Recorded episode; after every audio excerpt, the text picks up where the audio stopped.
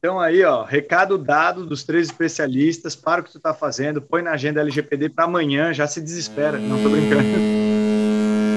Teus e Tons. Começando mais um episódio do Teus e Tons, seja bem-vindo, nosso ouvinte. Hoje tem um assunto bem especial para conversarmos, que é a Lei Geral da Proteção de Dados. Provavelmente você já ouviu falar sobre isso e podemos agora debater um pouco melhor aí, passou um tempo já da publicação dessa lei, já tem algumas nuances e vale a pena a gente discutir. É essencial a gente se atentar para essa lei, porque ela pode impactar bastante o dia a dia de todos os negócios e até você como cidadão, né? Para isso, chamamos alguns especialistas no assunto e eu quero apresentar eles aqui para a gente começar o debate.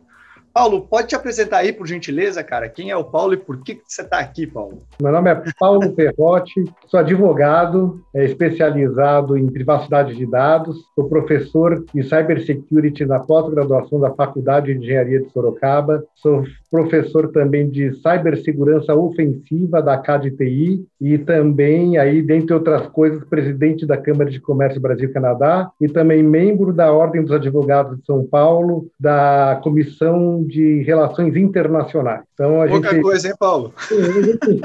Aí, e ainda sobra tempo para dormir um pouquinho. É e aí, Isis? E você? Quem é você aí? Te apresenta, por gentileza? Então, eu sou Isis Rossi, sou de Floripa, sou engenheira, sou mestre em engenharia também, modelagem matemática, é, atuo na parte de projetos e dados há mais de 10 anos, e aí já atuei em diferentes segmentos, automobilística, bens de consumo, varejo, governo, então estou nesse mundo aí há um tempo, hoje eu tenho a Black Cat Analytics, onde eu fico muito mais com a parte de gestão também de projetos uhum. voltados à ciência de dados. É, tem dois gatos, o nome da empresa está relacionado e os gatos estão sempre né, dessa gravação. e temos aqui também a presença do co-host já conhecido do Teus e Tons, Sigmundo Preisler Júnior. Te apresenta aí, Sig, por gentileza. Legal, gente. Obrigado por estarem ouvindo mais esse episódio. A gente vai trazer assim com muito carinho, com especialistas realmente de peso. Estou aqui para contribuir. É, já como conhecido, eu sou o Sig. A minha formação é na área da computação, com especialidade na área de dados e inovação. Além de co-host aqui do Teus e Tons, eu também sou cofundador da Maya Technologies. E é isso aí. Vamos ver como é que vai se aplicar essa LGPD de agora para frente. Estou bem curioso para saber. Show de bola. Meu nome é Arlon Pereira, sou host aqui do Teus e Tons. Não tenho currículos tão extensos assim, né? Aqui na, na eles não colocam o que eu faço aqui muito. Mas bora para esse assunto, é bom falar isso, né? Bora lá para esse assunto, Binho, toca a vinheta e bora discutir LGPD.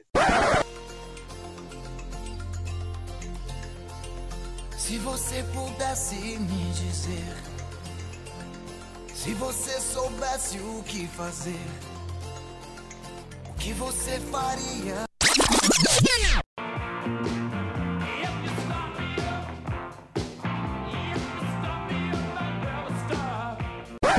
Bom, gente, voltando dessa vinheta que a gente nunca sabe o que toca aí, é uma, é uma incógnita para nós que estamos gravando esse podcast. Queria começar o assunto com conceitualização aí. Quem pode me dizer o que é Lei Geral de Proteção de Dados e por que e para quem ela existe aí? Qual é o conceito mais simples desse, dessa nova lei aí que está em debate hoje? Eu, como bom cavalheiro, eu vou primeiro oferecer a palavra para Isis. Isis, por favor, e depois eu complemento com, com alguma coisa.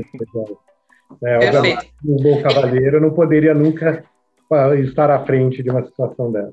Isso aí, e, bora. E eu vou passar a visão de uma engenheira, tá? É, então, o que, que é LGPD? É a legislação que ela regula o tratamento de dados pessoais. E aí, o que, que a gente entende com tratamento? Toda a parte que eu busquei o dado, que eu coletei, produzi, arquivei, classifiquei, tudo que eu trabalhei com dado é regulado por essa lei. Eu, empresa, coletei esse dado, eu preciso que a pessoa que teve o dado coletado saiba o que eu vou fazer com esse dado. Então, acho que esse é o principal ponto que eu vejo como o LGPD, sabe? Ter o usuário, dono do dado, saber o que está sendo feito com o dado dele. E na parte jurídica, Paulo, como estamos? A definição da ISIS foi perfeita, mas é, o que eu só iria complementar é justamente essa questão de você dar força, né? você empoderar, eu acho a palavra correta, é o empoderamento do cidadão no que se refere aos dados pessoais dele. E não é só um cidadão, é um cidadão como um todo, como empregado também. Então, muita gente acha que o dado pessoal é o dado do cliente, né? Mas, ah, então são os dados que eu coleto, né? Não, os dados do colaborador também, do empregado, do fornecedor, toda a cadeia de logística, então, né, que, que uhum. envolve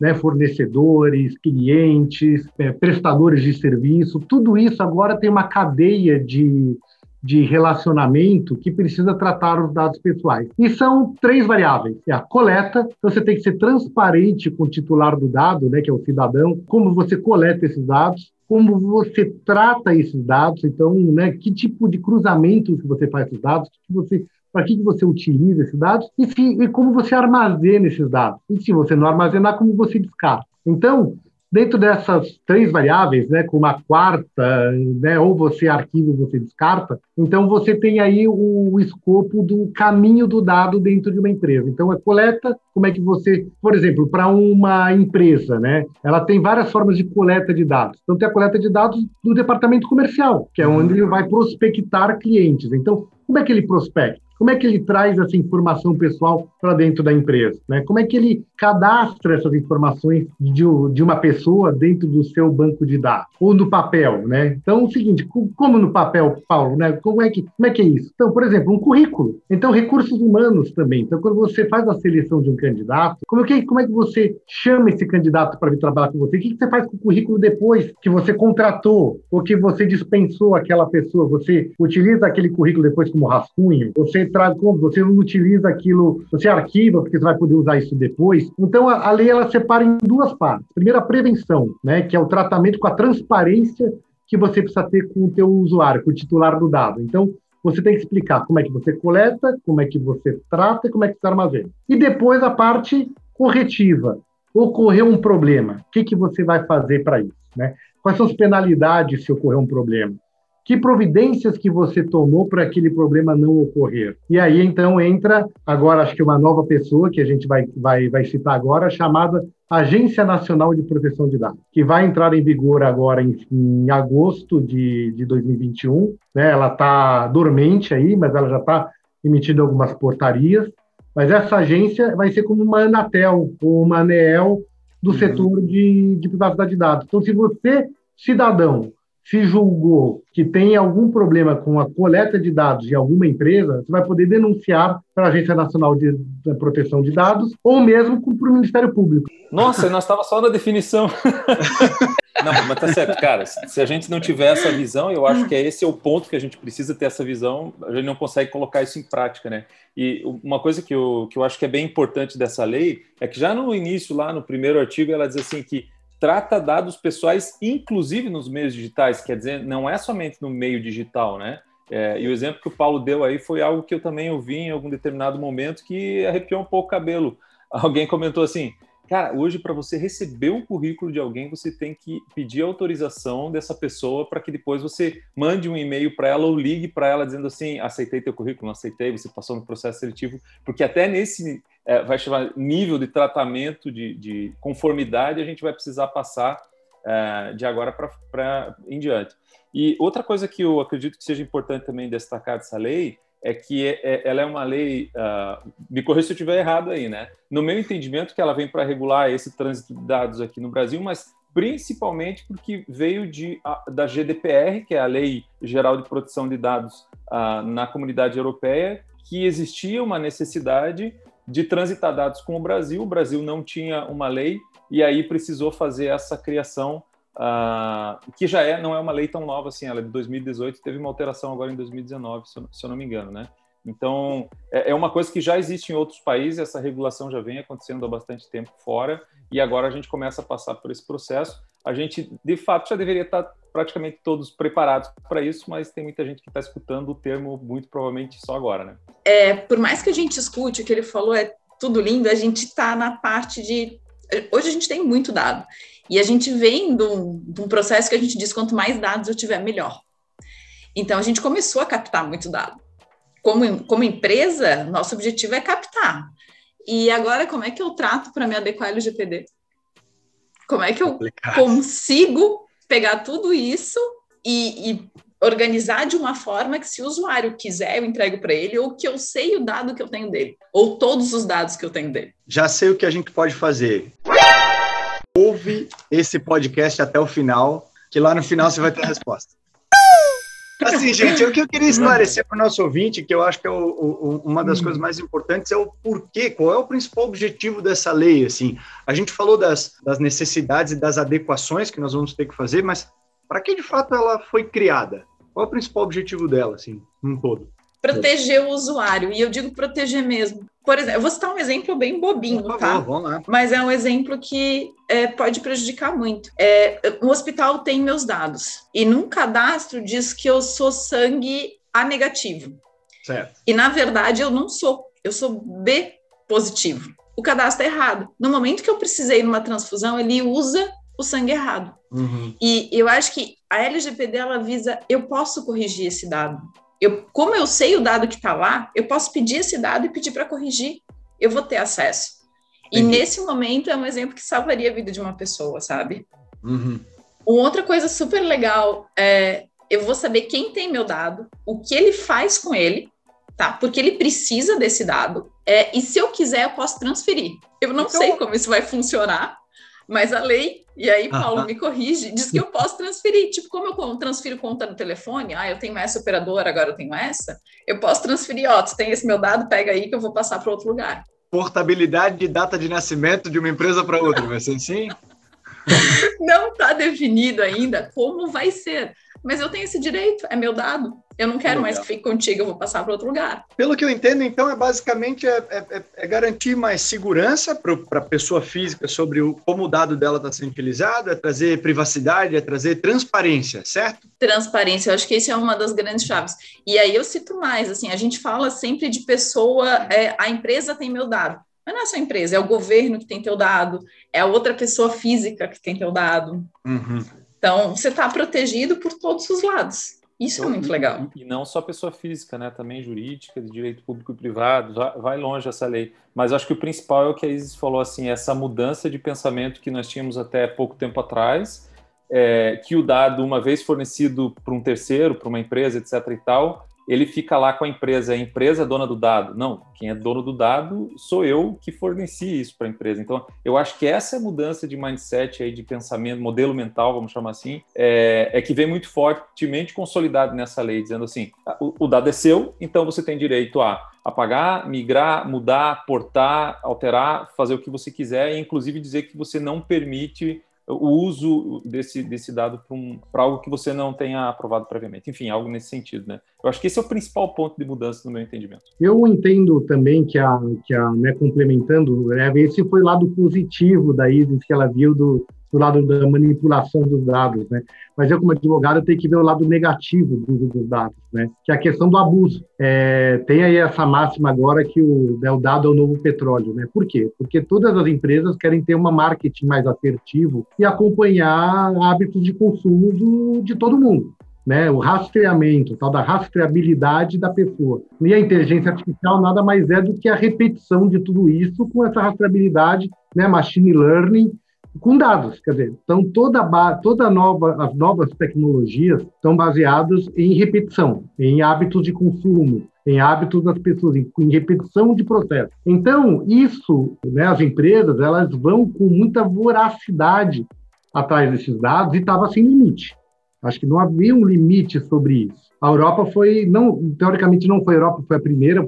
Eu, como presidente da Câmara de Comércio do Brasil e Canadá, posso dizer que é, existiu uma lei canadense chamada PIPEDA, que é antes da, da, da GDPR, né? Boa. Então, aí vamos levantar a bandeirinha do Canadá aí, mas vai ser uma grande regulamentação. Eu acho que o mercado estava desregulamentado no que se referia ao abuso das bases de dados. Então, todo mundo coletava dados, todo mundo tratava dados, e isso feria, para mim, a Constituição, porque existe direito à intimidade da pessoa.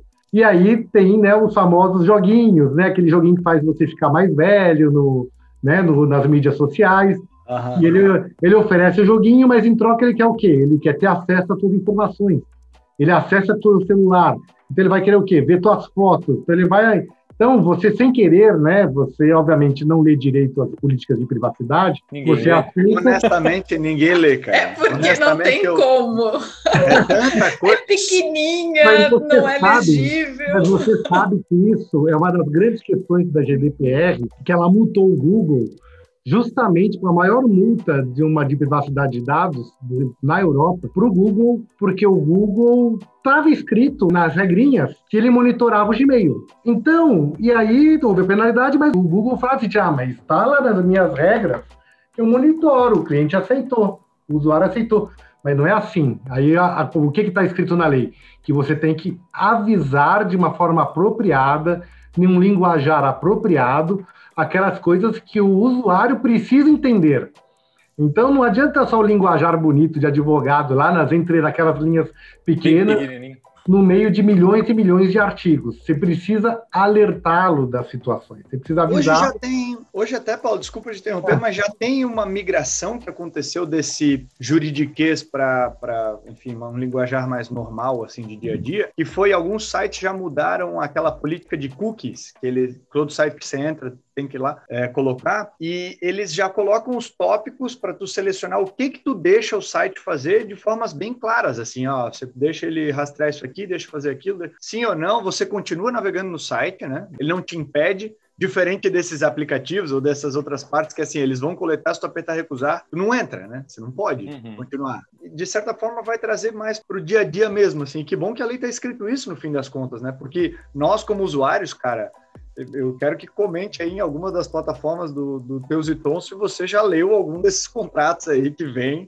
é, é. para aceitar ou declinar desse, desses aplicativos, enfim, de outros lugares. Eu vou, eu vou, te falar que existem três tipos de, de cookies. Não existe hum. um cookie só. Os cookies publicitários, os cookies de funcionalidade e os cookies analíticos. Então, quatro, né? tem mais um aí. Tem um cookie de chocolate. Então, tem quatro cookies. Um dia a gente podia descobrir por que, que esse nome, né? É verdade, é verdade. Por, que, por que, que é de cookies, né? Vamos deixar essa curiosidade aí. O Sig já botou no mudo e já está indo procurar, tá vendo? Já, já deu para ver que ele foi procurar. Mas são esses três cookies hoje, por exemplo, mudando um pouco esse, esse cenário, que existem? É, eles têm que receber a aprovação dos três de forma clara e objetiva? Teoricamente, você teria que disponibilizar, primeiro, qual cookie que você utiliza. Quer dizer, a, primeira, a empresa precisa segmentar, em tese, qual é o cookie que ele quer utilizar se ele uhum. quer fazer um cookie publicitário, né? se ele quer fazer um cookie de funcionalidade, quer dizer, para ele habilitar funcionalidades naquele site, ou se é um cookie analítico, quer dizer, eu vou analisar o que, o que, que ele faz na minha rede, né, os pontos quentes, os pontos frios na minha, no meu site. Então, certo. esse é o cookie analítico. E tem cookie publicitário, aquele que te grampeia. O Sig tirou o microfone do mudo, ele deve ter pra gente aí o que, que por que, da onde veio esse nome, Sig. Vamos fingir que eu Cara, não Eu encontrei uma teoria aqui, eu não sei se é verdade, mas aquela história do João e Maria, que eles vão deixando as, as pistas do, de pãozinho, assim, de cookie pela, pelo caminho para eles lembrarem do retorno, né? Que vão deixando Olha algumas só. pistas, que sabe seja isso. Mas não sei, é só artigos aleatórios da internet. Sabe que eu acho que essa questão de cookies até nos dá uma confiança. Teve uma vez que eu entrei num site de notícia, e aí na política, curiosidade, né? Deixa eu ver o que ele está falando a questão de cookies. Ele pediu os meus dados para usar para outras, mais de 600 outras bases. Não era um site de notícia. Ele queria rastrear os meus dados, só isso. Ele só estava achando um jeito de me manter ali. Então, uhum. ali tu vê, poxa, não é uma, um site confiável, né? Então, acho uhum. que traz informação para a gente também quando a gente tem essa, essa informação do que, que ele está fazendo com o meu dado, o que, que ele quer. Show de Eu bola. acho que aí também entra uma, uma questão bem importante que a gente também tem passado por isso ao trabalhar com software, desenvolvimento, etc e tal, porque a gente está criando aplicativos em todo momento, a gente está criando áreas de acesso para o cliente, para fornecedor, etc e tal, e até para o nosso cliente interno, né, o nosso colaborador. E aí vale a pena realmente você investir tempo, esforço, dinheiro em você trazer alguém que possa revisar teus termos de uso, política de privacidade, toda essa documentação, para que isso, de alguma forma, você esteja dentro né, da lei e não depois lá no futuro tenha alguma surpresa desagradável. É, com certeza esse investimento vai ser muito barato para você se tiver algum problema em relação a dados. Gente, uma das, uma das dúvidas que mais fica para quem está lendo sobre isso e está tentando se ambientar no mundo de LGPD é se a LGPD é válida para pessoa física ou para pessoa jurídica, para ambas, se existe diferença entre elas, porque a gente vê ambas na, na lei, né? Na lei comenta sobre pessoas físicas e jurídicas. Mas quem que é protegido nesse, nesse cenário? A, a pessoa jurídica também é protegida lá? Vou dar minha opinião, tá, Paulo? Que tá eu conheço. Pessoa física é protegida, mas a lei é aplicada para pessoa jurídica, para governo e para pessoa física. Então, o Paulo tem os meus dados, eu posso estar tá aplicando, uh, usando que a LGPD me assegura contra ele. Certo. Não é só a pessoa jurídica. É isso aí, ele é voltado, ele é para as pessoas jurídicas, né, principalmente, e para pessoas jurídicas e físicas que tratam dados. Então, tem um negócio muito interessante que acho que vale a pena a gente comentar aqui, que são os digital influencers, porque na verdade hoje está tendo uma grande portabilidade da publicidade. A gente vamos levantar aqui só porque acho que é bem interessante, porque todas as mídias estão é, mudando, né, de canal. Né? Era televisão, sempre foi televisão. E aí, né, teve até no Super Bowl, que é o maior evento esportivo do mundo, né? É, e é o futebol, o final do futebol americano nos Estados Unidos, consomem-se milhões e milhões de pizzas, hambúrgueres, e muitas empresas decidiram não mais aportar o dinheiro no Super Bowl para fazer propaganda nas mídias sociais. E quando você muda a mídia, é, você também tem que estar de acordo com a regra, né? Então, aqueles digital influencers, eles também têm que se adequar, porque eles têm os clientes deles, que são os usuários, que são os fãs deles. E como é que ele vai trabalhar com isso? Então, ele tem que conhecer o, o cliente, tem que ter uma política de privacidade com os clientes dele, com quem está recebendo a mídia. E então existe agora essa, essa relação entre empresas de publicidade, agências, né? É, a, a, as grandes empresas que querem fazer publicidade utilizando mídias que ainda não estão preparadas para essa questão de proteção de dados pessoais. Uhum. Então, a, os digital influencers, eles têm que também se preparar para essa nova realidade, porque eles também coletam, tratam e armazenam dados pessoais. Não, mas é legal levantar esse ponto, porque no fim das contas, assim, o que eu estava lendo e o que eu entendi, aí me corrija se estiver errado, é assim, a lei, ela protege a pessoa física, mas ela é aplicada contra, ou né, para se adequar a pessoas físicas, jurídicas, governo e, e todo mundo. Mas é sempre, com, é, é sempre a, a, favor ou a proteção da pessoa física, certo? Se uma, se, uma, se uma, empresa tem os dados da minha empresa, isso ainda não entrou na lei. Até eu entendi, a, a minha empresa hoje, Teus e Tons, não pode entrar contra alguém. Mas eu, se tenho o meu dado, eu sim posso entrar contra, enfim, questionar cadê, cadê meus dados, quais você tem e tal. É isso? É basicamente isso, juridicamente é isso. Eu entrei a, a pensar numa coisa aqui que a gente estava uh, comentando esses dias atrás, que como o Teus e Tons tem um, um, um, foco principal em a gente desmistificar um pouco do Comex, claro que a gente traz assuntos que são correlatos, como esse, por exemplo, mas é, não por deixar de lembrar da burocracia e toda a papelada que existe no Comex e todos os dados que a gente tem arquivados e quem sabe até algumas empresas ainda em papel, física, coisa ainda de cadastros antigos. E aí, eu não sei, é, principalmente você que trabalha com isso há bastante tempo, claro que o Paulo também tem uma caminhada aí no Comex. Como é que se vê isso se aplicando nas empresas de Comex hoje, cara? Você acha que é rápido disso acontecer, essa migração, essa adaptação? Não é rápido, mas eu, inclusive, é, para uma publicação de, de, blockchain, esse foi um comentário que eu fiz, é, que a necessidade impulsiona a tecnologia, né? E uma das necessidades que aconteceu agora foi o Covid, né? que não existia o, a telemedicina, a telemedicina não era regulamentada no Brasil. Olha isso, né? E acabou sendo regulamentada por causa da Covid. Então, eu acho que toda essa burocracia ela vai acabar sendo digitalizada para facilitar os trâmites. Né? Mas é um processo, é um processo de long, longo prazo. Eu não vejo isso a curto prazo acontecendo. Né? Mas é além do que também é o estudo que foi feito na, na Inglaterra sobre a desburocratização e a diminuição da corrupção. Né? Então, quando você desburocratiza, você diminui a corrupção também, é, porque você coloca né, a, a tecnologia no lugar de pessoas para otimizar processos. Então, tudo isso você tem uma, né, um, uma, um benefício mas é, como é, só que é o seguinte, né? Tem o benefício, mas tem os cuidados que você precisa ter. E você precisa provar isso. Não adianta, é que eu digo, não adianta nada você fazer tudo, né, ter a tecnologia, mas se você deixa brecha. Uhum. Lembro do Zoom, quando surgiu, né, no meio da pandemia, todo mundo precisando fazer é, reuniões online, aí apareceu o Zoom como alternativa e o Zoom tinha problemas de privacidade. Aí todo mundo, né, as ações que subiram do Zoom caíram na mesma hora. Aí eles tiveram que arrumar para a plataforma para depois voltar a crescer de forma sustentável. Então, é, isso é, um, é uma estatística, assim, é, é, né, a ISE sabe que a partir de agosto de 2021, os vazamentos de dados vão ter que ser se autodenunciados, né? Em 48 horas, se você descobre um vazamento de dados ou uma infração de dados, você tem que se autodenunciar para a Agência Nacional de Proteção de Dados. Então, para o dono do dado.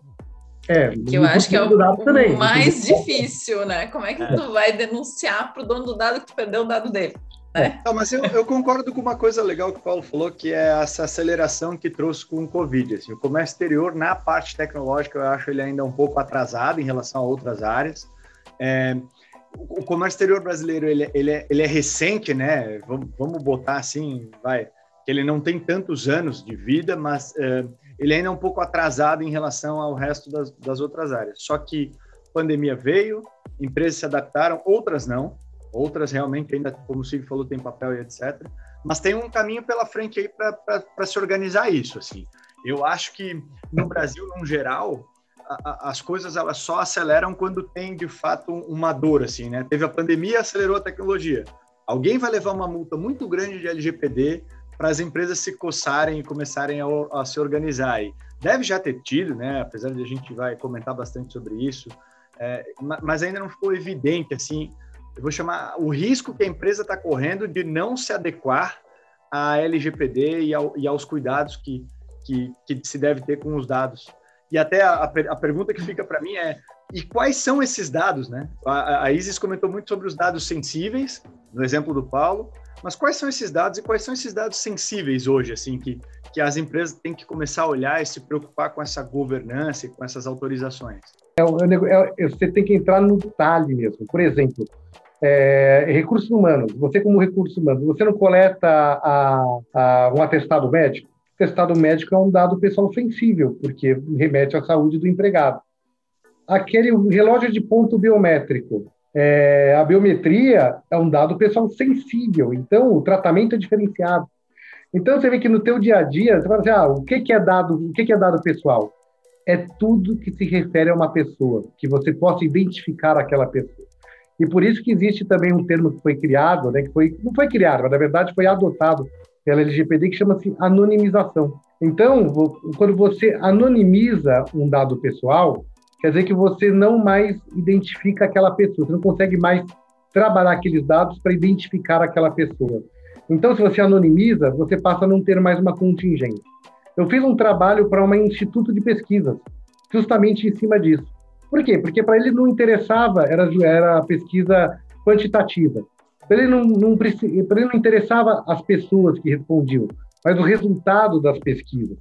Então, qual foi o trabalho? Anonimizava, então ele criptografou todos os dados das pessoas, os dados pessoais, e ele só tinha os resultados. Ele trabalhava os dados, ele conseguia distribuir isso para a equipe dele, sem problema de, de, de disseminação de informação de dado pessoal. Ele podia distribuir aquilo para quem ele quisesse, né, aquelas informações, porque estava tudo anonimizado, era tudo um hash, né? Era um dado criptografado com várias letras, números e algoritmos, e que algarismos, na verdade, né? E que não conseguia se identificar aquela pessoa. Então, a anonimização pode servir para alguns trabalhos muito e vai ser muito importante. Para outros nem tanto, mas para esse caso, a anonimização foi essencial para que ela pudesse trabalhar os dados com o menor risco possível. Isis, por favor. E eu acho esse, eu vou até pegar o teu gancho da anonimização, sabe? Porque tem para, às vezes, para alguns algoritmos que a gente tem que criar, é, para alguns trabalhos que a gente tem que fazer, eu preciso de um volume de dados grande. Isso é custo, isso é risco. Então, se eu puder anonimizar esse dado, eu vou estar segura com relação ao meu dado. E eu consigo continuar trabalhando. Às vezes eu não preciso saber exatamente quem é a pessoa. Então, pegar esse dado, poder trabalhar ele, trabalhar com machine learning, com essa quantidade de dados, que às vezes eu preciso de uma quantidade grande, anonimizado eu estou tranquila. Hum. Então, eu vejo isso como uma forma da gente atuar nessa nova versão. Quando eu não preciso saber quem é, eu ainda consigo estar trabalhando com data science, se eu anonimizar os meus dados. Então, eu acho uma saída excelente, sabe? E a gente tá, a gente ainda acaba sempre puxando os teus tons para o viés do comércio exterior, né, que é onde a gente opera, como Sig havia perguntado. E uma das coisas que eu lembrei ainda, e é, é legal comentar nesse, nesse tema de Comex, é que a gente acaba utilizando muitos dados pessoais, porque dentro de uma operação de comércio exterior, são vários envolvidos nessa cadeia, né? A gente tem até um estudo que já falou em milhões de, de vezes aqui no podcast, que é no mínimo uns 16 envolvidos numa operação de comércio exterior, entre um, um banco, o exportador, o importador, o, o transportador internacional, nacional, no ponto A, no ponto B. Cara, enfim, corretora de câmbio, tem um milhão de pessoas aí, ou no mínimo 16, como estudo, uh, ah, para de fato fazer uma operação acontecer. E você não acha que tem essas transações de dados assim para lá e para cá, de ó, oh, fala com esse motorista, o CPF dele é tal, ah, não sei o que, aqui assina esse certificado digital aqui, tem que ser o diretor, o nome dele é tal, o CPF tal, né? né? Uhum. E, e, entre outras coisas, para fazer um happy hour com o cara, você tem que saber se ele gosta de cerveja, de vinho, se ele é aquilo aí, se gostos e, e até outras coisas que podem relacionar, assim. Então, é, é, é bem complexo porque a priori, quando você olha, você fala assim, cara, o meu negócio é B2B, comércio exterior a grande massa, é B2B, vai, eu não teria que me preocupar tanto assim. Bom, o impacto realmente é um pouco menor. Tem preocupações, o impacto é menor. Já o comércio que tem também exterior de C2C, por exemplo, esses, esses, essa troca de mercadorias internacionais entre pessoas, ou B2C, de, de empresas internacionais para pessoas brasileiras, enfim, ou vice-versa, o impacto já é muito alto, né? Porque daí na documentação já sai teu CPF, já sai tua data de nascimento, teu endereço. Aí já começa a, a, a complicar, porque essa documentação vai passar na mão de muita gente. Então, se você tá com... Eu queria Pode... comentar um negócio que, que, que eu discordo de você em uma coisa. Vamos lá. É, que é o seguinte, o Gartner Group, que você deve conhecer, que é o Instituto de Pesquisa de Tecnologia uhum. americano, ele disse que até 2022 70% dos países vão ter uma regulação sobre proteção de dados. E só vão poder fazer negócios entre os países que tiverem essa proteção de dados. Que legal, que legal. Então, a, a rede está se fechando. Por exemplo, a, o, o, Brasil, você acha que o Brasil acordou de bom humor e falou que queria fazer uma lei de privacidade de dados porque queria proteger o cidadão? Ah, claro, certeza. Cara, é engraçado. Eu, eu desculpe, sou brasileiro, amo meu país e tal, mas não acredito nisso também. Não acho que, que acordou com bom humor, não. Então, não estava tão bem humorado, né? É isso o seguinte: de repente veio uma Europa e falou o seguinte: para você, Brasil, fazer negócio comigo, você precisa ter uma lei equivalente. E aí, o que, que aconteceu? Dois meses depois, pum, surgiu a lei da lei de IPD. Né? Foi uhum. publicada a lei de proteção dois meses depois muito que a GDPR, GDPR né? Muito parecido. Foi uma coisa, é muito parecida, assim, tipo... Do, Google Translate, oito, aprova, é, toca... São oito bases legais.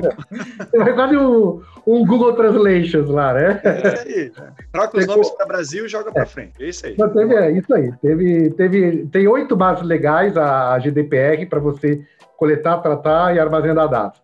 O Brasil pegou as oito europeias e colocou mais duas. Legal. Você sabe qual foi uma delas? Qual foi? Não faço ideia.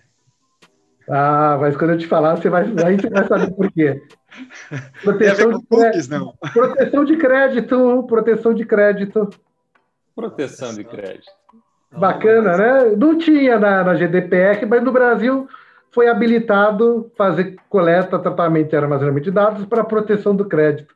Sabe o que aconteceria se não tivesse isso? Todos esses Serasas, SPC, iam tudo deixar de existir porque não ia ter base legal para isso. É verdade. Sabe que alguém já me perguntou sobre isso, se o Serasa continuaria existindo, porque eles têm uma base de, de, de dados enormes, extremamente sensível, e que a partir de uma lei GDPR, por exemplo, não existiria. Né? Então, ela pode continuar operando de boa, né? Sim, pode continuar e, e, coincidentemente, a gente não sabe por que isso apareceu na lei no projeto final, né? Então tem lá o, é o décimo exatamente. Eu adoro, eu adoro essas coisas chamadas ironia. Ironia. eu acho que o nosso bate-papo, que você fala, bate-papo como se fosse todo de bar, eu acho que esse é, é, é o tom, é o tom que a gente tem que tocar mesmo. É, eu acho que a gente tem que levar para o ouvinte, até o nosso objetivo é levar de forma clara e até opinar mesmo em cima, porque pouco se debate sobre esses assuntos numa mesa de bar, né? Então agora o cara vai estar tá ali dirigindo, ele vai estar tá lavando a louça e ele vai estar tá ouvindo aí um bom debate com ironia sobre LGPD. Eu gosto bastante. Não, não tem graça, não tem ironia, não tem graça. Gente, uma, uma das perguntas que ficaram aqui na nossa pauta é assim, ó. Como que a LGPD impacta em plataformas de compartilhamento de dados, status de processos e tal? É necessário tomar alguma providência? O que vocês acham sobre isso? Olha, se você me permite começar, né, isso aí, eu acho que é, é, é muito amplo, é, a questão é muito ampla, né? É, como eu disse, existem 10 bases legais. Todo mundo acha que só existe uma, que é o consentimento. Ah, precisa consentir. Não, existem 10 bases. Uma delas a gente já falou, que é a proteção ao crédito. Outra é proteção à vida, né? Outra é cumprimento contratual. Então, se você está cumprindo um contrato, você não precisa pedir a permissão da pessoa para cumprir o contrato. Você tem que cumprir o contrato, você vai coletar, tratar e armazenar dados pessoais. Então, legítimo interesse, existe um negócio chamado legítimo interesse. O legítimo interesse é um termo muito aberto que a própria é, é, o legislador deixou para deixar amplo essa, essa, essa, esse conceito porque o que é legítimo interesse para as partes, né? Para uma pessoa, né? E eu vou trazer aqui o entendimento de legítimo interesse para a GDPR, a GDPR trouxe uma interpretação para o que é legítimo interesse. E é o que a gente tem que adotar, adotar aqui, pelo menos como premissa, já que no Brasil não tem uma, uma exposição de motivos, vamos adotar a exposição de motivos da GDPR, né? Afinal, foi meio copy-paste isso, a questão do legítimo interesse. Então, legítimo interesse, para você pode coletar, tratar e armazenar dados com base no legítimo interesse, que é pode haver um interesse legítimo, por exemplo, quando existir uma relação relevante e apropriada entre o titular dos dados e o responsável pelo tratamento, em situações como aquela em que o titular dos dados é cliente ou está ao serviço do responsável pelo tratamento. Olha como é amplo. Quer dizer, você pode ter um legítimo interesse por afinidade. Por exemplo, eu só de olhar para você aqui, só de ouvir, você é uma pessoa inteligente, uma pessoa sensata, uma pessoa que deve gostar de futebol tal. Se você gosta de futebol, é inteligente, sensato, deve torcer para obviamente.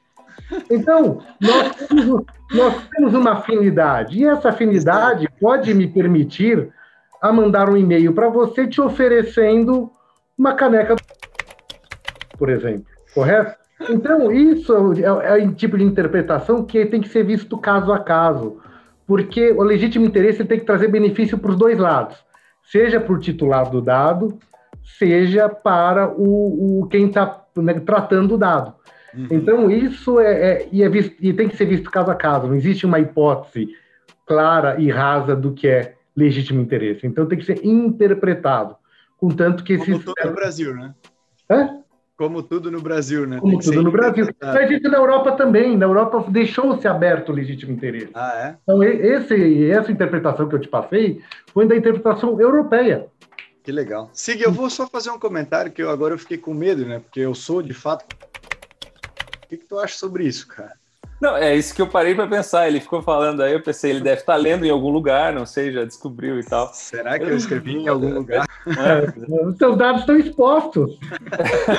ah, então, então, assim que a lei começar ali em agosto, eu já vou dar o primeiro, tá gravado isso aqui, né? Então eu já vou levar para frente e dizer, ó, não autorizei ele a saber que eu sou é, é retroativo, né? A lei, a lei, muito pelo contrário, se você colocou nas mídias sociais, isso você ah, colocou voluntariamente, é dado público. Olha que interessante. Pode ser, pode ser utilizado. Então você pode coletar esses dados. Mas utilizar já. É Mas utilizar é outro fim. Você utilizar como uma das 10 bases legais.